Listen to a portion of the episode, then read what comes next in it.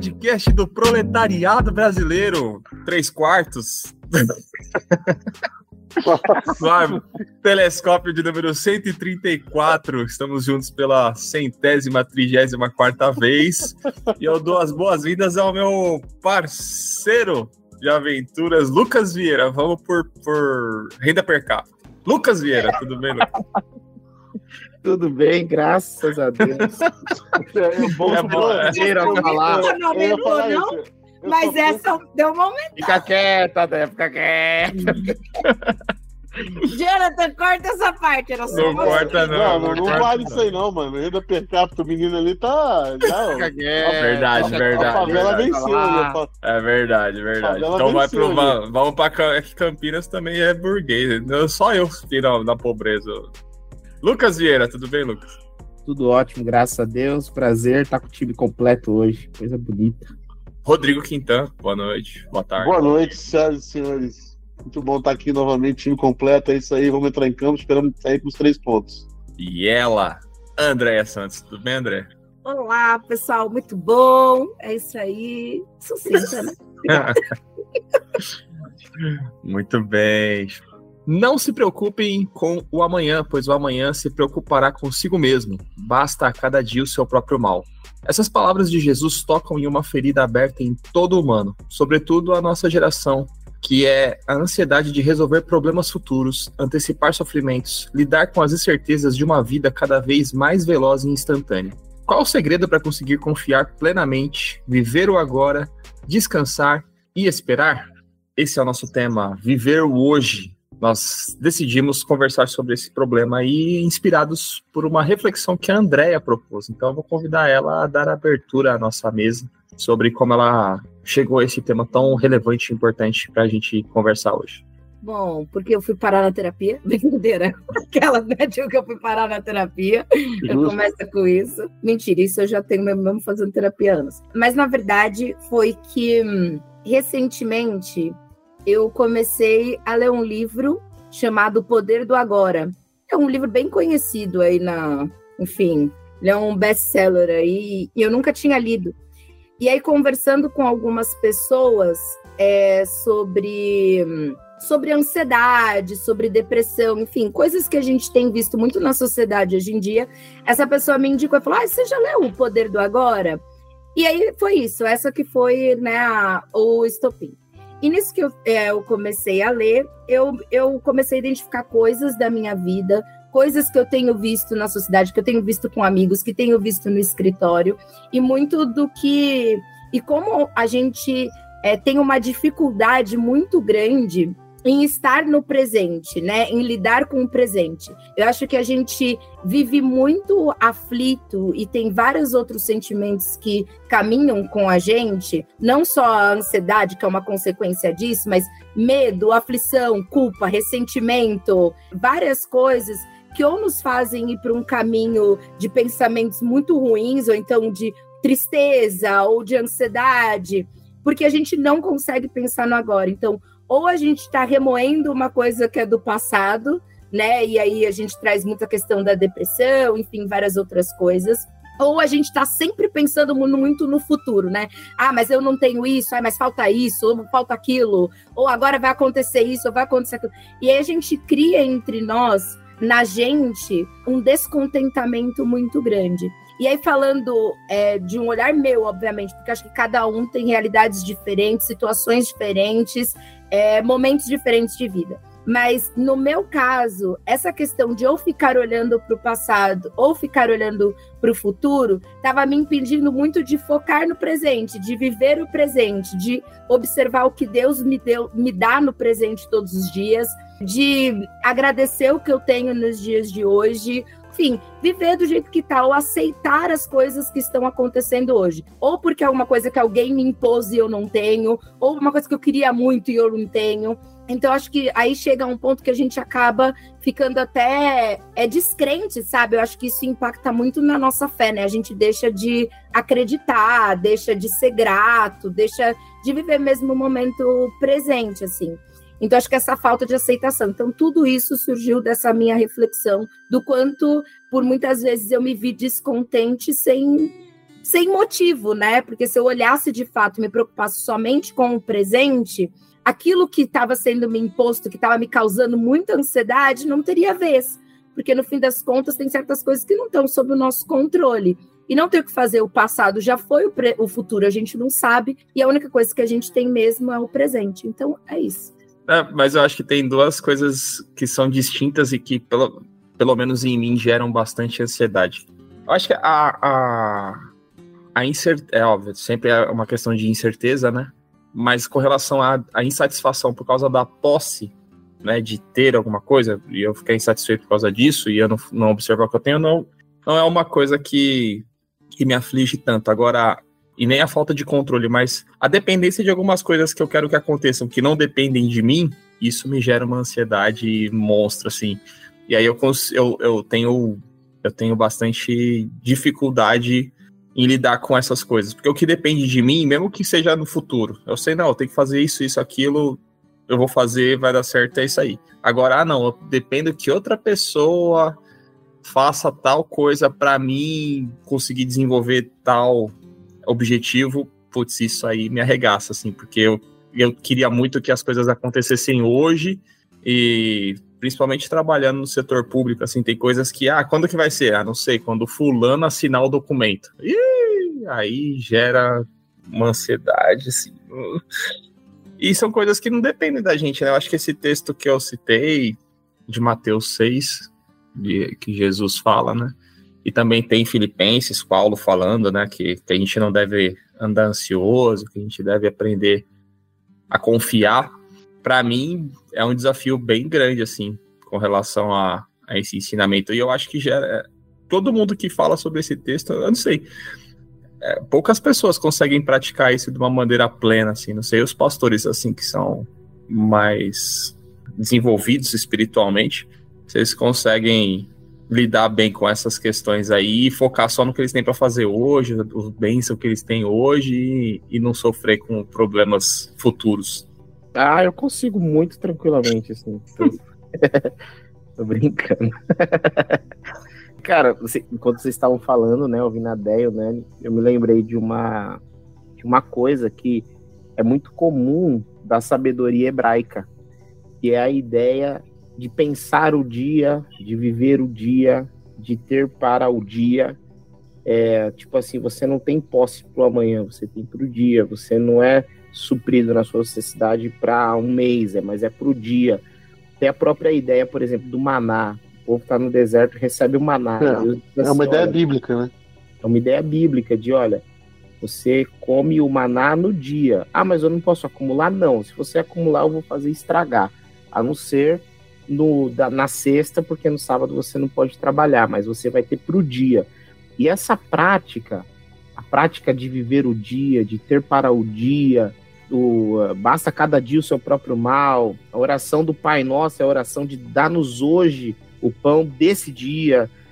Essa ideia é uma ideia de, de que a gente precisa viver o hoje confiando de que amanhã Deus também se importará conosco. Amanhã Deus não vai embora. Amanhã Deus não vai deixar faltar pão. Deus não vai deixar faltar o maná amanhã a vida ainda continua, amanhã a vida permanece, Deus continua lá e Deus continua se importando. É, eu falei brincando aqui no começo, ah, consigo, pô, é uma das maiores dificuldades que eu tenho, que é viver um dia de cada vez.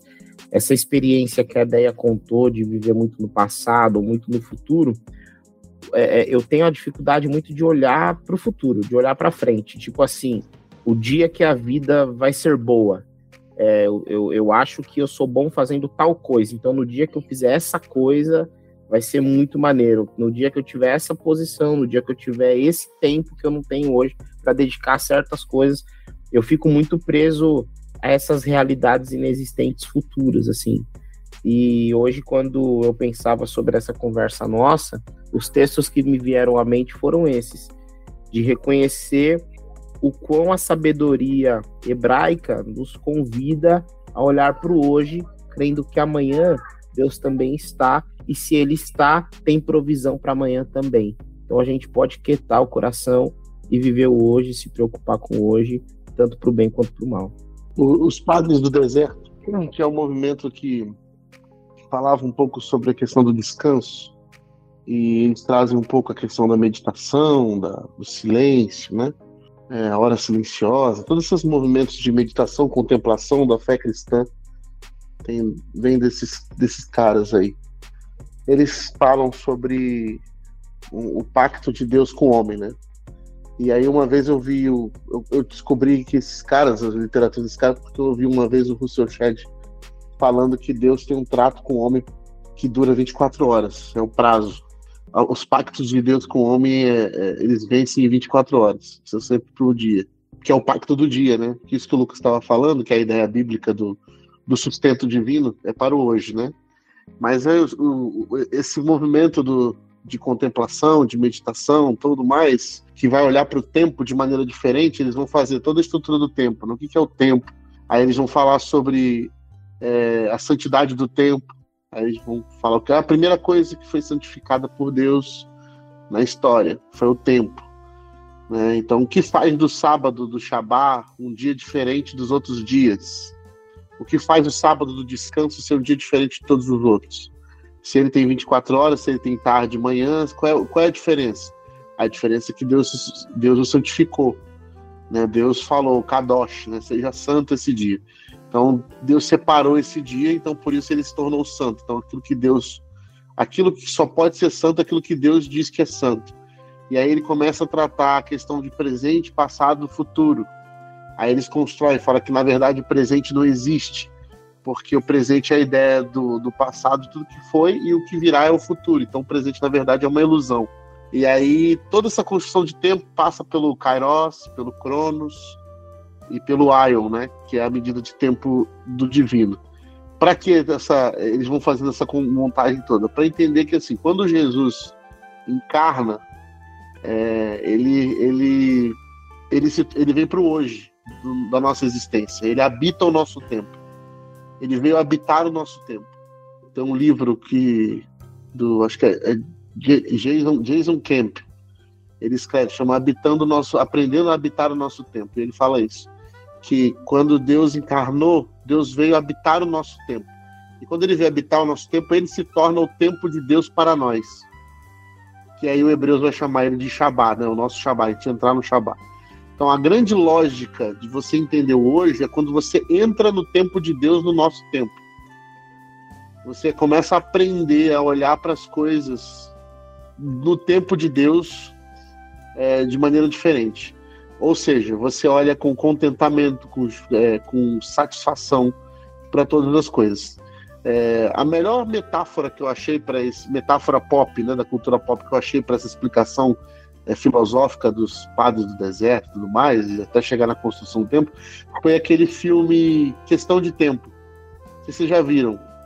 Que é um filme sensacional, para mim um dos melhores filmes que tem. Ele é pouco falado até, ele não é tão pop, mas ele tem bons, bons atores, né? Bons atores nele.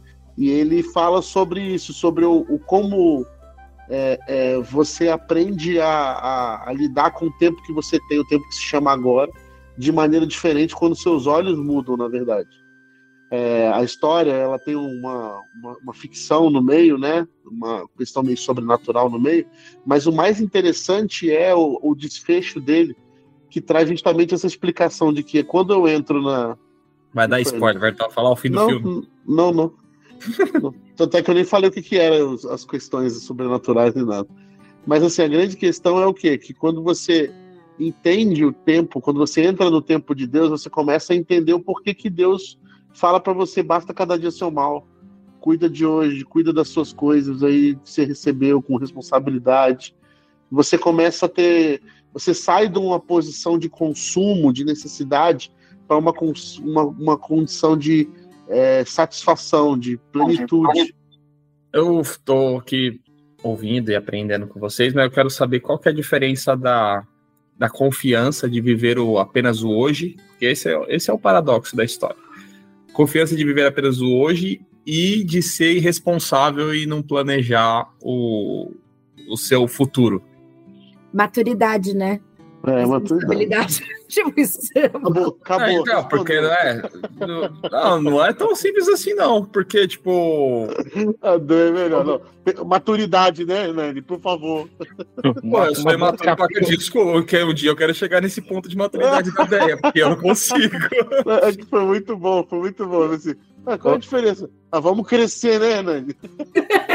vamos entender que a gente é adulto que não vai dar para ficar fazendo o que a gente quer sempre. Isso é para mim mesmo, porque eu sou uma eterna Não, mas é exatamente o contrário disso. Não é exatamente o contrário disso. É, é entender que não dá para fazer tudo sempre porque eu preciso planejar o futuro, mas isso me gera ansiedade e preocupação. Eu não sei, eu sei que, por exemplo, meu dia, meu mês tem 30 dias e o salário, se eu viver confiando e vivendo apenas o hoje, ele vai durar sete. Então, mas eu acho que é, eu, vou, eu vou falar aqui uma coisa que eu até peço ajuda pro Lucas aí, meu amigo é, ministerial. Que eu, eu, eu, creio que Jesus não está falando sobre a questão de planejar, né, de você ter uma Isso, questão. Essa explicação aí. É, Jesus não está falando sobre você ter planos é, e organizar a sua vida, né?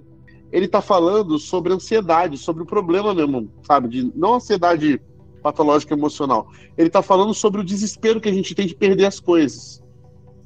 Sabe? A gente achar que isso vai acabar. que Ele fala disso também um pouco antes, quando ele fala assim, aquele que tem olho bom, né, enche o seu corpo de luz, e aquele que tem olho mau, enche o seu corpo de trevas. E aí ele fala o quê? A pessoa que vive olhando, é, acumulando tesouros né, na terra, ele fica preocupado com o ladrão, com a traça, com a ferrugem. Então, é tudo, vai tendo uma construção que Jesus está ensinando assim, quando você é escravo daquilo que você construiu, conquistou, é, e você vive em função daquilo, na verdade você não tem aquelas coisas, aquelas coisas te têm. E aí você acaba é, servindo a essas coisas. E o que como é servir essas coisas? Você vive em função delas. Você não até os seus planos futuros você não consegue é, fazer porque você tá, tem medo. Você vive com medo. Você vive preso a essa realidade de, de perder. Vou perder. É, se eu fizer isso eu posso é, perder. Isso aqui pode acabar amanhã. Eu, meu recurso. Eu tenho uma lógica em mim que os recursos que eu tenho são escassos mesmo que eles sejam abundantes, eles são escassos. Enquanto uma lógica de Cristo, mesmo você tendo pouco, aquele pouco que você tem, você considera muito, porque você entendeu que aquilo tudo é suficiente para você. Então, eu acho que essa é a lógica de Jesus. É, é você mudar o jeito como você olha para as coisas. É o olho bom que ele fala, é um olho generoso do judeu, né? O olho bom. E aí, quando você olha para a realidade ao seu redor, você vê uma realidade que, assim, eu não considero mais os, os recursos que eu tenho escassos.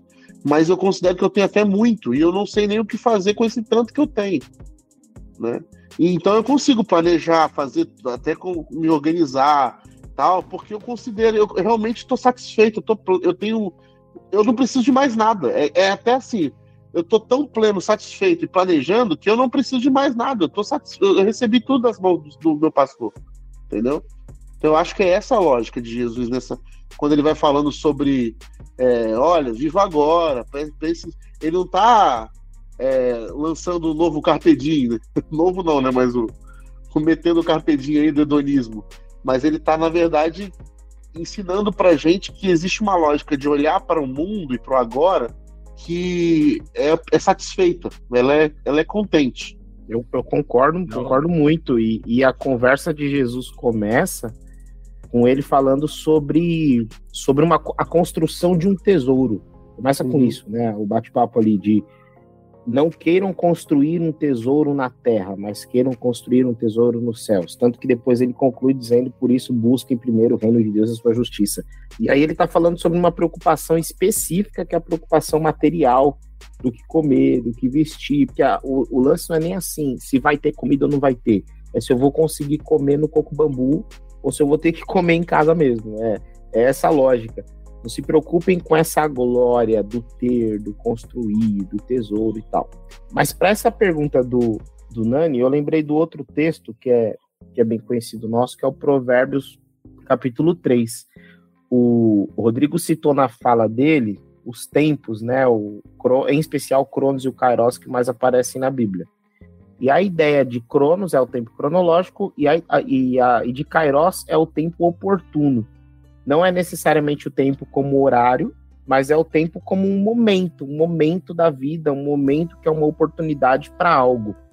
E nesse texto, quando ele diz assim, há tempo para nascer e tempo para morrer, há tempo para matar e tempo para curar, o que o, o Salomão está dizendo ali é o seguinte: que é necessário, durante a vida, fazer uma interpretação de o que é que as coisas ao meu redor estão sugerindo como oportunidade, como possibilidade porque o meu coração ele sempre me sugere o que eu desejo fazer, o que eu quero fazer, o que eu estou inclinado a fazer, a viver e etc. Mas a vida também está sugerindo o que é oportuno fazer agora. É tempo de fazer o que agora? A vida está dando sinais de que é tempo de algo, mas o meu coração ele também vai sinalizar algo. E o que o provérbio está dizendo é que existe uma sabedoria que consiste em interpretar o tempo para fazer aquilo que o tempo diz que eu tenho que fazer e não aquilo que a minha mente diz que eu tenho que fazer. Por exemplo, quando ele diz que existe tempo de plantar e tempo de colher, ele está dizendo: olha, se os céus estão dizendo que agora chegou o tempo da plantação, então planta, não queira colher, porque até porque se você não plantar agora, quando chegar o tempo da colheita, você não vai ter o que colher. Dentro da nossa espiritualidade, isso é um problemão. Porque, por exemplo, o horário de sentir Deus aqui na minha igreja é de domingo 11h30. É, só que às vezes o tempo, o, o, aquilo que é espiritual, o encontro, não promove em mim essa sensação. Para mim, aquele momento não é oportuno. Mas eu tenho que sentir Deus naquele momento. Estou dando um exemplo bem, bem besta, assim, mas para a gente entender como a nossa espiritualidade é. A pessoa está em luto, morreu alguém, mas a gente está dizendo, imagina, levanta, vamos passear um pouco, esparecer a cabeça. Não, agora é um tempo oportuno para o luto. De alguma forma, a gente fica o tempo inteiro negando os sinais que a vida dá, do tempo oportuno, do que que é, e a gente fica tentando viver alguma outra coisa, tentando fantasiar o momento, ou então sendo levado pelo nosso coração a tentar viver alguma outra coisa que o tempo não está sugerindo. E aí o que o Nani disse, né? Tá, mas e aí? Como é que eu faço para encontrar algum tipo de equilíbrio? Detesto essa palavra, mas algum tipo de equilíbrio para conseguir viver hoje sem esquecer do amanhã. Eu penso é que hoje existe oportunidade também de planejar o amanhã. Essa ideia do plantar e do colher. Hoje é tempo de plantar, sabendo que amanhã eu vou colher. Em alguma medida, quem vive bem hoje já se prepara para o amanhã, mas não se preocupando. Mas será que amanhã vai ter colheita mesmo? Eu acho que essa é a crítica do texto. Desculpa, desculpa. É que só, só abrir um parênteses, Lucas, que você falou que é muito interessante. Porque o cara que, por exemplo, ele, não, ele se preocupa tanto com, com amanhã que ele não consegue nem viver hoje. Entendeu? Isso é o lance. Então, ele, ele, ele projeta tanto para lá que vai perder que o hoje se perdeu, né? Fecha parênteses. É, eu acho é que isso. o que o Lucas está fazendo para mim faz, faz muito bem ouvir isso e eu acho que a, o segredo dessa, dessa, desse desafio de viver hoje é exatamente esse. Tipo, viver hoje não exclui o planejamento do amanhã. É você conseguir identificar no hoje quais são as possibilidades que, que é, te claro. geram esse planejamento, entendeu? Isso é uma leitura muito maneira. É, porque senão a gente porque... cairia, cairia no, no, nesse, no movimento que era bem forte na época, inclusive, de Jesus, que era o hedonismo. A, a busca pelo prazer imediato, as coisas que eram. O Deus proverá, né? O Deus proverá. É, aí, é, aí é o outro, o outro lado do. do é, você vai para um outro para um outro extremo. E eu acho que o fato de a gente viver bem, é, viver bem, digo, não no sentido nosso de ter as coisas, mas viver bem numa tranquilidade, sabendo que a vida tem altos e baixos, né? As coisas acontecem na vida, não tem como a gente garantir uma vida que coisas ruins ou coisas que a gente não gostaria que fogem do nosso controle não aconteça. Mas eu acho que o fato de você ter esse respeitar esse tempo de plantar e colher, como o Lucas falou, né, que é essa parte do planejamento, é de de certa forma te dá um pouco mais de tranquilidade quando essas coisas acontecerem, de você saber que você evita um pouco mais de sofrimento, né? Você passa um pouco mais, vamos dizer, um pouco mais tranquilo, assim, sabendo que você pode criar uma oportunidade, ou que você já criou uma oportunidade no passado. É, eu acho que é um pouco disso. Me incomoda um pouco. Eu lembro que no começo, assim, quando eu tava quando eu comecei, não, não quando eu comecei, porque eu comecei muito nova, mas quando eu comecei a trabalhar, enfim, essas coisas, você começa a entender um pouco, me incomodava muito esse ponto de, ai, Deus vai prover, Deus vai prover. Aí você falava assim, mas você tá buscando um emprego? Óbvio que eu tô, são recortes, né? Eu não tô falando aqui, a gente tem várias estruturas sociais e econômicas na, na nossa sociedade. Estou falando para um determinado tipo de grupo, assim, não era uma pessoa que tinha uma super condição econômica, mas era uma pessoa que tinha condições de, de trabalhar, que inclusive teve uma oportunidade de trabalhar e, e teve outras oportunidades vistas e a pessoa falava, ah, não, Deus proverá. Mas era uma pessoa que ficava dependendo de todo mundo e reclamando e ficava, Deus proverá, mas não queria planejar aquilo. Isso me incomoda, sabe? mas eu acho que o incômodo, o incômodo é tão bom, esse incômodo é tão bom, André, para você, que eu acho bom que você tenha, porque essa, essa coisa do, do Deus proverá é uma relação muito com Deus velho testamentário e pouca relação com Jesus, Jesus do Deus encarnado. Porque Jesus, Deus encarnado, é o, é o Deus que já proveu, já proveu todas as coisas. É o Deus que já deu todas as coisas, já ofereceu para nós e já tem tudo que a gente precisa, entendeu? Então, assim, quando você vê Jesus é, falando sobre o, a provisão divina, ele fala: olha as flores, os lírios do campo, olha as aves do céu, tá aí, tá tudo já tá tudo aí. O, o, o, jo, o Jeová já deu tudo para vocês, já tem tudo na mão de vocês entendeu? É, mas eu, eu, eu, eu, entendi o ponto, mas o que me incomoda é aquela visão muito acomodada, sabe? De, de, Sim, mas é isso. Não vão fazer nada. Assim. Mas é... A pessoa tá reclamando. Se você não tá reclamando, tá tudo bem, mas pensando aqui no que o Nan tava falando dessas coisas, eu acho que não tem problema num planejamento, sabe? Esse é o ponto. Você não precisa ser a pessoa que, nossa, que também é, que planeja tudo e se tem uma coisa que a vida mostra que nem tudo vai correr conforme o planejado. Mas você uhum. tem um mínimo para você pensar no seu bem-estar, de você pensar no bem-estar do seu família, para você ajudar outras pessoas, essas coisas, eu acho que é um, é um bom caminho, entendeu? É buscar as oportunidades. Não também ficar assim, ai, Deus proverá.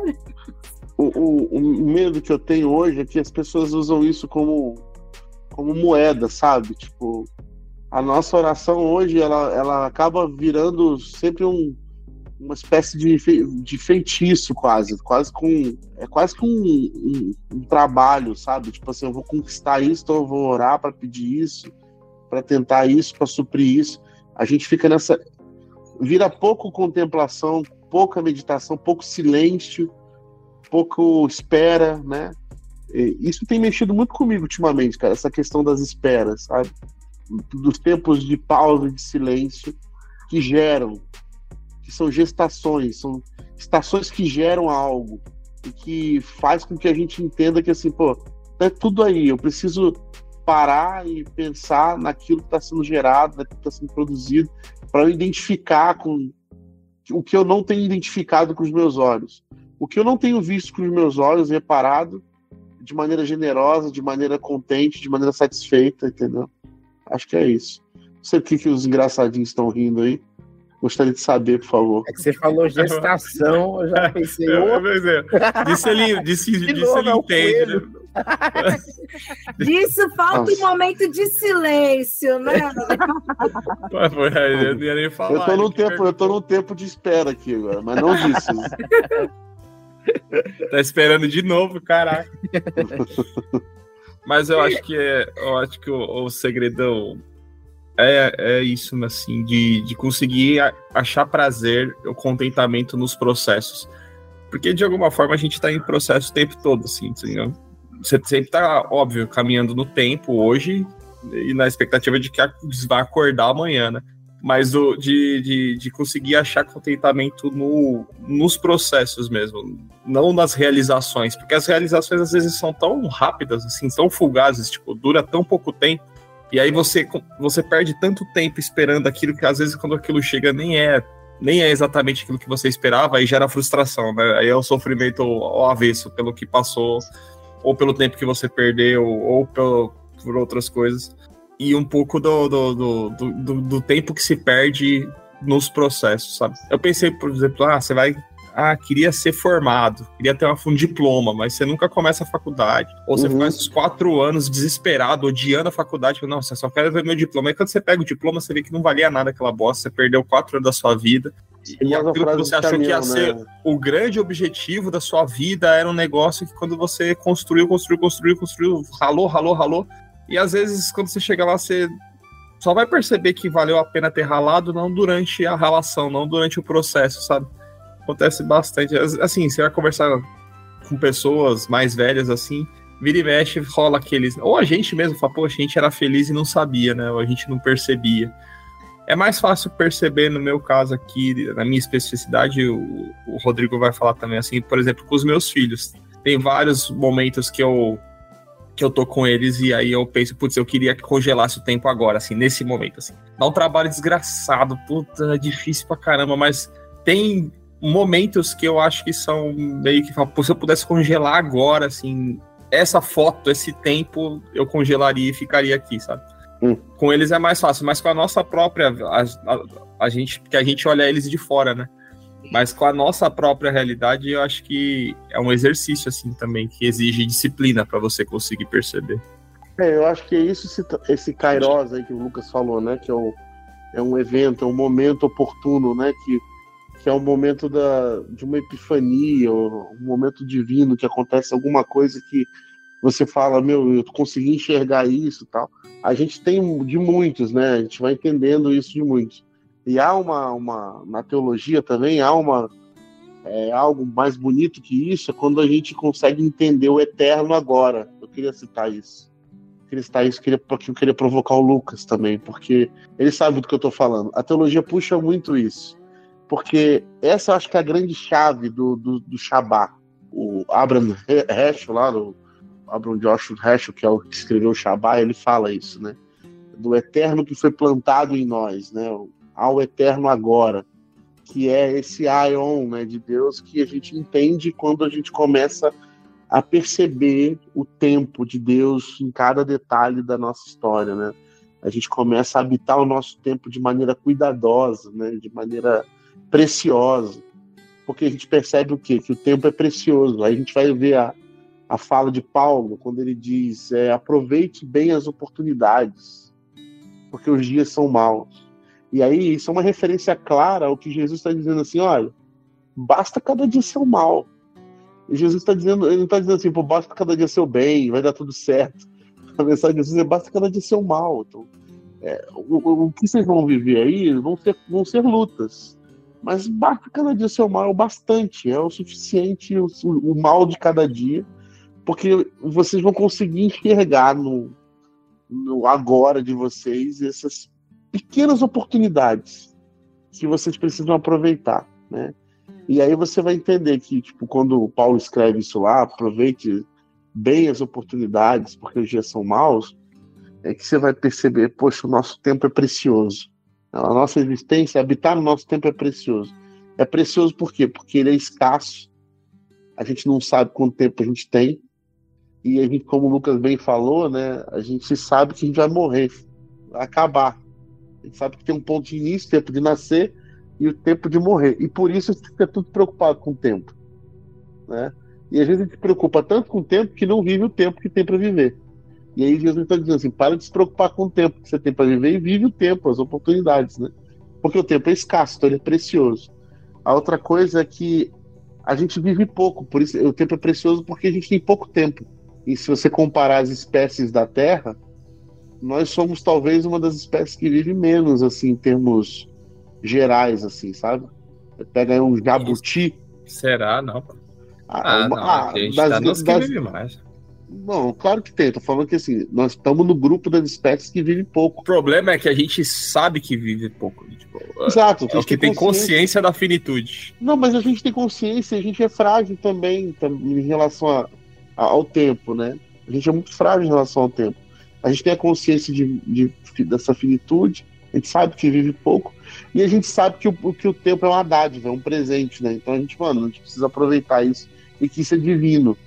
Né? Então, assim, chegou. Quando chamarem a minha senha, eu vou ter que estar tá lá, entendeu? Então não tem jeito. Não, vem para todo Você mundo. Lembra? Você lembra então... da provocação, Lucas, que ele te fez? Você, você tem resposta?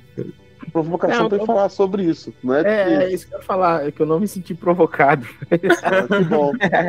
não, Que não bom. provocado no sentido do Não, sentido vou- ruim da minha coisa. provocação ele é, minha provocação pra ele é, é pra ele falar sobre é querendo ótimo. criar intriga entre os membros do telescópio. Da audiência, da audiência, da audiência. Não, é uma, A uma que provocação eu- é pra ele falar sobre. uma coisa que, que veio ao meu coração aqui quando tava ouvindo tudo isso aí é de uma conversa que eu tive eu tive hoje, cara. O Nani, essa, essa ideia que o Nani trouxe, essa pergunta, é, é uma coisa, uma das que mais me pegam, assim, tipo, qual é o ponto certo, qual é a medida certa, né, entre a desfrutar do hoje e construir também o amanhã. E aí eu tava conversando com, com, com uma pessoa e ela tava dizendo assim, pô, eu acho que a gente vai precisar passar um tempo para que essas coisas sejam curadas, para que essas coisas é, entrem no seu devido lugar e tal. E aí eu me lembrei de uma frase que uma vez um, um, um mentor meu me disse que eu nunca esqueci. Ele falou assim para mim, Lucas, o tempo ele não cura nada. O tempo ele só faz frutificar as sementes que nós plantamos. Eu achei isso fantástico, que é tipo assim, se você tá numa situação ruim com alguém, mas você não plantar arrependimento, misericórdia, perdão, reconstrução de relação hoje, daqui dois, três anos, não vai passar a amargura do coração dela. O, o, que, o que o tempo faz é frutificar o que a gente planta. Sem plantação não tem fruto. E aí eu fiquei pensando, né, dentro dessa, dessa, dessa pergunta do Nani, o quanto a gente vive hoje bem, feliz, alegre, mas com uma responsabilidade com o nosso futuro. E eu pensei, pô, fazendo plantações. Não se preocupando, será que aquilo que eu plantei vai de fato frutificar? Não vai? Como é que vai ser? Mas assumindo a responsabilidade pelas sementes lançadas, pelas plantações que precisam ser feitas. É, eu tava conversando com a menina essa semana, eu tô, fazendo muitos atendimentos aqui. Eu tava atendendo, Conversa bastante, velho. eu converso bastante. Aí eu tava Nossa, a gente atendendo. podia fazer um compilado de De conversa do. conselhos. Nossa, vocês iam, nossa, vocês achar é maneira as coisas, assim. Aí- aí- e aí Alô, tava- mundo cristão, alô, Thomas. Alô, editoras! compilado de aconselhamentos. Fica Fazer um livro? As crises das ovelhas.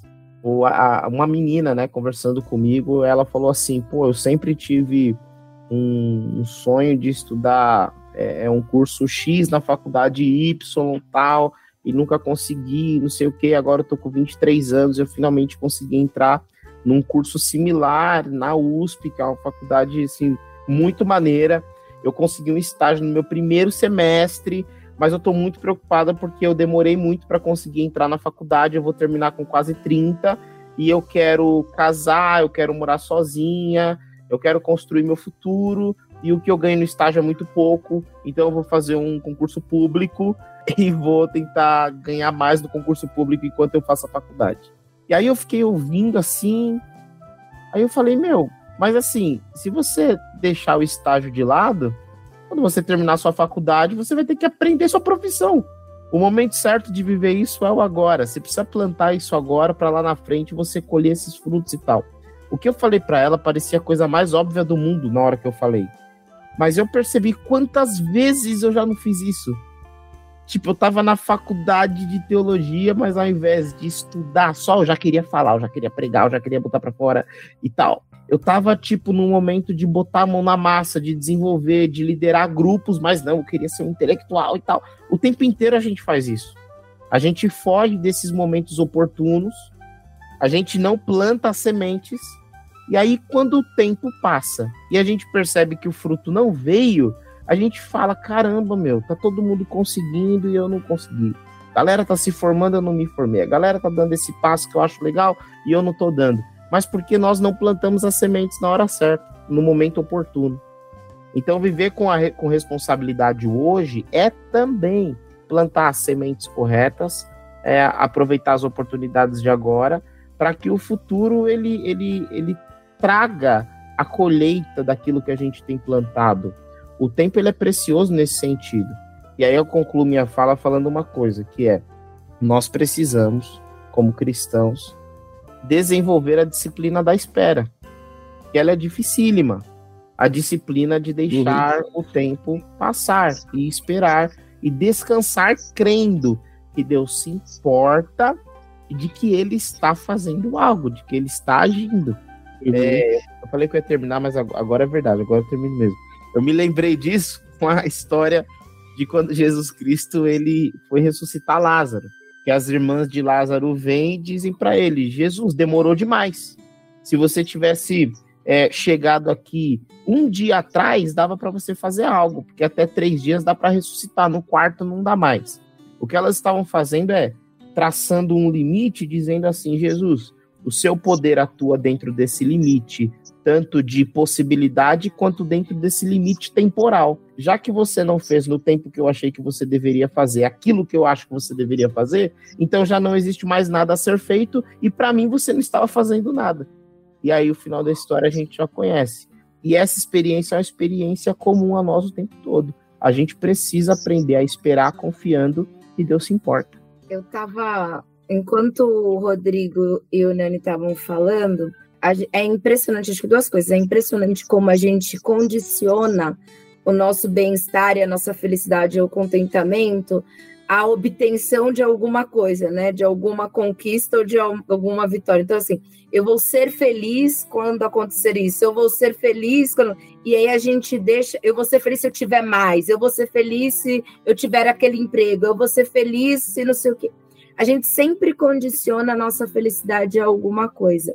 E esse, hoje eu estava falando com uma, com uma menina que eu dou mentoria, e eu estava falando para ela o quanto também a gente, e pegando um pouco do que o Lucas falou, como a gente limita também o poder de Deus e as possibilidades nas nossas vidas, que a gente não se deixa nem experienciar coisas que podem ser mais incríveis do que a gente pensou.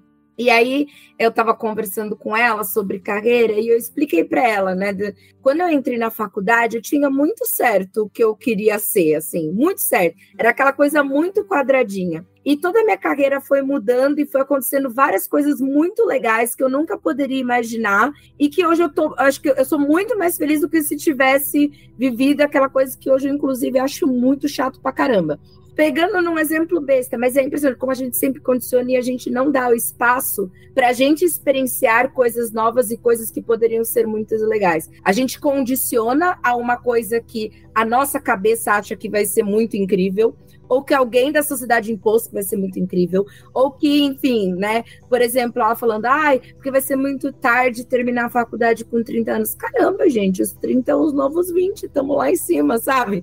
É uma coisa que, assim, não é tarde, né? Assim. É, mas a gente vive numa sociedade que tudo tem que ser muito rápido, né? Você tem que, nossa, fazer tudo muito rápido. E aí a gente condiciona tudo isso.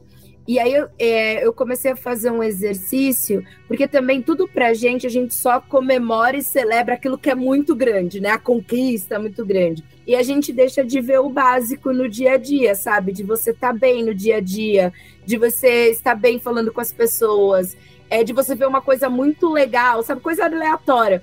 Às vezes, por exemplo, às vezes eu tô no carro agora indo pro trabalho, escuto, eu falo, nossa, coisa legal. Coisa que no dia a dia que eu nem reparo, sabe? Coisa besta, assim e a gente não, não, não aprecia isso. Eu comecei a fazer um, um exercício porque eu estava vendo muito no automático, né? E aí agora tem um hortifruti aqui perto de casa que eu vou, tipo, antes eu pegava o carro e ia, porque tipo, é um quilômetro e meio daqui de casa, um, dá quase um quilômetro. Agora toda semana eu tiro esse momento para sair. Eu pareço uma criança, sabe, besta, inocente, que olha assim pro céu e fala: Nossa, olha o céu, que azul e tal. Mas olha que, olha que incrível, né? A gente vive, apesar de a gente ser o, né, como o Rodrigo falou, a espécie que tem o menor tempo de vida, que a gente tem consciência e tudo mais, ao, ao, mesmo tempo a gente vive um paradoxo, que sabe que a gente pode morrer a qualquer tempo, mas a gente vive qualquer dia como se fosse qualquer dia, né? Porque pela rotina ou por essas coisas. E a gente esquece de apreciar. Então, acho que a gente pode colocar coisas no nosso dia a dia também que nos tirem um pouco do automático. E acho que quando a gente é adulto, a gente vive uma vida só de responsabilidade, né? De e a gente esquece um pouco de ser como criança, de ter aquela coisa de olhar, de apreciar. Enfim, porque a gente está sempre no automático e fazendo sempre, é sempre um boleto, é sempre um negócio para fazer, é sempre uma coisa assim. Então, acho que a gente também tem que voltar um pouco, ser, né? Igual ter essa visão de criança, de olha o céu, olha que legal, olha que isso, sabe? Tem essas coisas assim. Então, às vezes eu tiro esse momento para contemplar coisa besta, assim, besta entre aspas, porque eu acho que a gente tira um pouco disso, porque também é o nosso momento que a gente acalma isso, né, um pouco assim. Então, a gente tem que tentar ter um exercício de contemplar mais, de viver o presente nisso, que todo dia é um presente, né? Aquela, aquele trocadilho idiota, mas é verdade. Nossa, vou postar, vou postar. Posta, posta. E não condicionar a nossa felicidade, né, a uma coisa futura. Porque aí tudo que a gente está vivendo hoje, a gente meio que esquece, né? Putz, conheci uma pessoa nova, tipo, sei lá, conversei com uma pessoa muito legal hoje. Pô, que legal, aprendi uma coisa nova. Passei um tempo com os meus filhos, pô, que legal, eles aprenderam isso novo. Às vezes a gente faz uma coisa muito batida, né? Tipo, ah, tá bom, mais um dia. O Nani falou um negócio mó bonito, assim, que ele tá falando da experiência com os filhos, né? O Rodrigo também já deve ter vivido isso. É, e ele fala assim, pô, eu queria eternizar esse momento o professor Clóvis de Barros, da, da, da, USP, ele diz assim que o nome disso é felicidade, quando a gente quer tornar um momento eterno.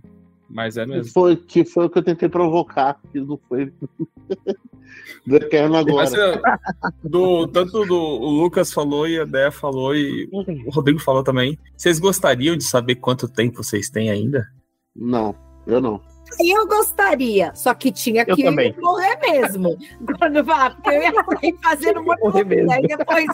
Tinha que certeza. Amanhã é o dia, hoje eu vou fazer cagada. É, aí chega amanhã eu não vou com que cara eu apareço nos lugares.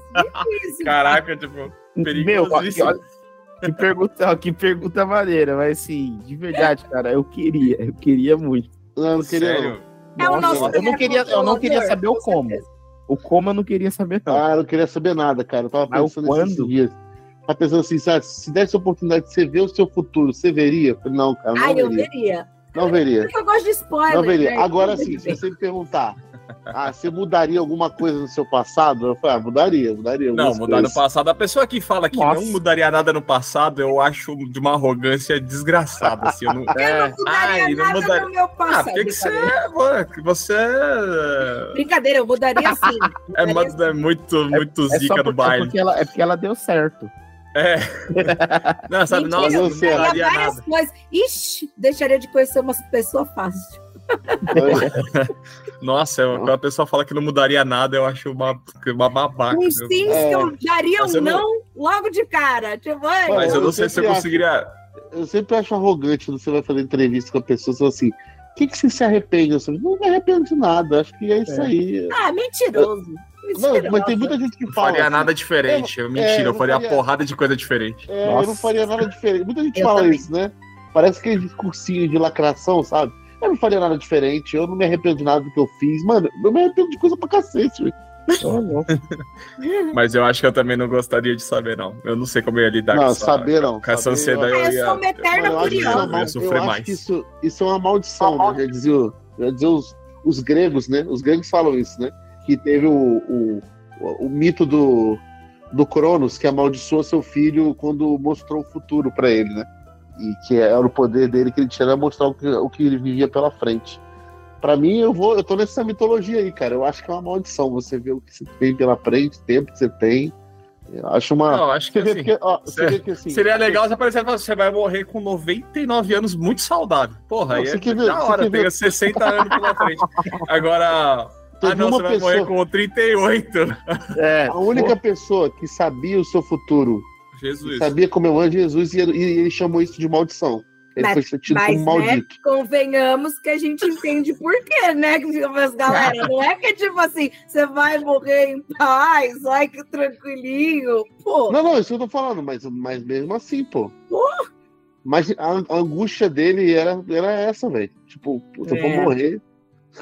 Jesus, Da pior não. forma, pô. No Getsemane ele tava antecipando o sofrimento, tá vendo? Ele não tava de boa. Fala, não, tá Não, aqui cada dia. Hoje eu tô claro- tranquilão que eu tô solto. É, exato, ele não tá lá falando. Aí, Jesus, vai ter que explicar essa aí pra nós. É, depois. você basta cada dia seu mal, basta cada dia seu mal. Eu tava lá do mal, lá, tô sofrendo pra caramba.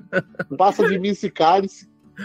É, mas eu não Então, gostaria. é, Então, dois a dois. Nem porque- eu, nem o Rodrigo. Eu e o Rodrigo somos mais inseguros aqui. ó. Então, Daí- mas eu, pra mim, pra mim o, o- a fala de Jesus no Getsemane é justamente por isso, mano. Tipo, tu sabe teu futuro, sabe o que vai acontecer, sabe que vai morrer. Você vive, vive, vive uma maldição, mano. Eu queria um spoiler, até pra ver se os frutos que eu tô plantando Ah, vai dar não, certo. não. Porque se já ver que dá errado, eu vou parar de plantar, né? É. Então, Vou mano, é energia, Mas, ah, pô, mas você não aprendeu nada, que a Muda, graça muda, é muda, plantar. Muda, André. Você muda. não aprendeu muda. nada. O a menina que o eu Lucas aconselha tem que ser você. Não, mas aí eu também queria saber também, assim, tipo assim, eu gostaria de ver porque eu sou muito curiosa. Aí eu vou ficar assim, nossa, viu meu futuro? Aí eu vou ficar, será que vai acontecer mesmo? Então, você, você entra numa maldição, mano. Você vai ficar preso. Maldição é só curiosidade, maldição de nada, Ó, né? É curiosidade agora, que você sabe que isso não existe, né? Agora se existe. Não sei. Eu? A Deus, independente do que eu Vai faça. que vem uma revelação futuro- divina enquanto eu tô dormindo. Você tem um monte de perguntas. Você tem um monte de perguntas É. assim, tipo, Deus, eu tenho como mudar isso? Se eu, Você se tem um eu, monte de coisa. é, independente do que eu faço, isso vai acontecer mesmo? Eu vou chegar aí É, mesmo? Então, então Aí fica Deus fala, não sei. Aí ele dá uma olhada. Nínive e acaba no fogo. É, ele vai, é, vai jogando com você. Aí você fica nessa, né, mano? é. Não, Então. ó, não é tipo aquele. ah, Não é tipo videogame, vai para a direita, acontece isso, vai para a esquerda. Pô, É, pena, é. né? Mas isso é uma coisa de pessoa controladora, Na obviamente. dúvida, vira à esquerda. Olha só, com essa só, mensagem pô. subliminar. Com esse, Entendedores entenderão. com esse Jequiti, E com essa mensagem subliminar, estamos chegando. Eu não sei o futuro, mas sei que esse episódio está na hora de acabar no presente. Então eu Não. dou. já não é mais Meus- presente, agora é passado. É, agora já é passado. Na hora que você está ouvindo o podcast é presente, mas é o nosso passado. A pessoa que está ouvindo está ouvindo no Na presente verdade, dela. O, filó- o filósofo diz que o presente é como olhar para um- as águas de um rio. Você olha aquelas águas que já não são mais as mesmas, que estão sempre contínuas, entendeu? O presente é isso. É o contemplar águas de um rio. Isso, e com essa pílula de sabedoria, momentos de inspiração poética, nós finalizamos o nosso. Eu pedi pro Jonathan, pro Nossa, Jonathan botar papo. uma musiquinha nessa parte assim. Uma de trilha- água, assim, né? Os É, passarinhos é. cantando. A trilha sonora Vai, assim, tipo de, de água. Isso. Dizem os filósofos, né? Ele Um eco, um eco, um eco. Muito bem. Beijo, André. Até mês que vem. Até, minhas galeras. Vamos viver mais o presente.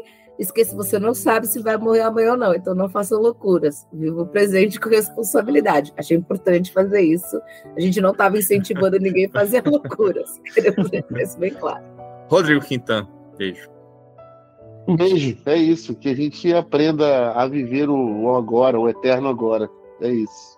O Agora e o Eterno. Lucas, tchau. Tchau, valeu, gente. Até mês que vem. Até mês que vem. E até chão. mês que vem para com vocês que nos ouvem, nos sigam nas redes sociais, arroba canal Telescópio, sigam também a Crentaços, arroba Crentaços. E a gente se vê mês que vem. Se ouve mês que vem. Telescópio, pés no chão, olhando pro alto. Tchau.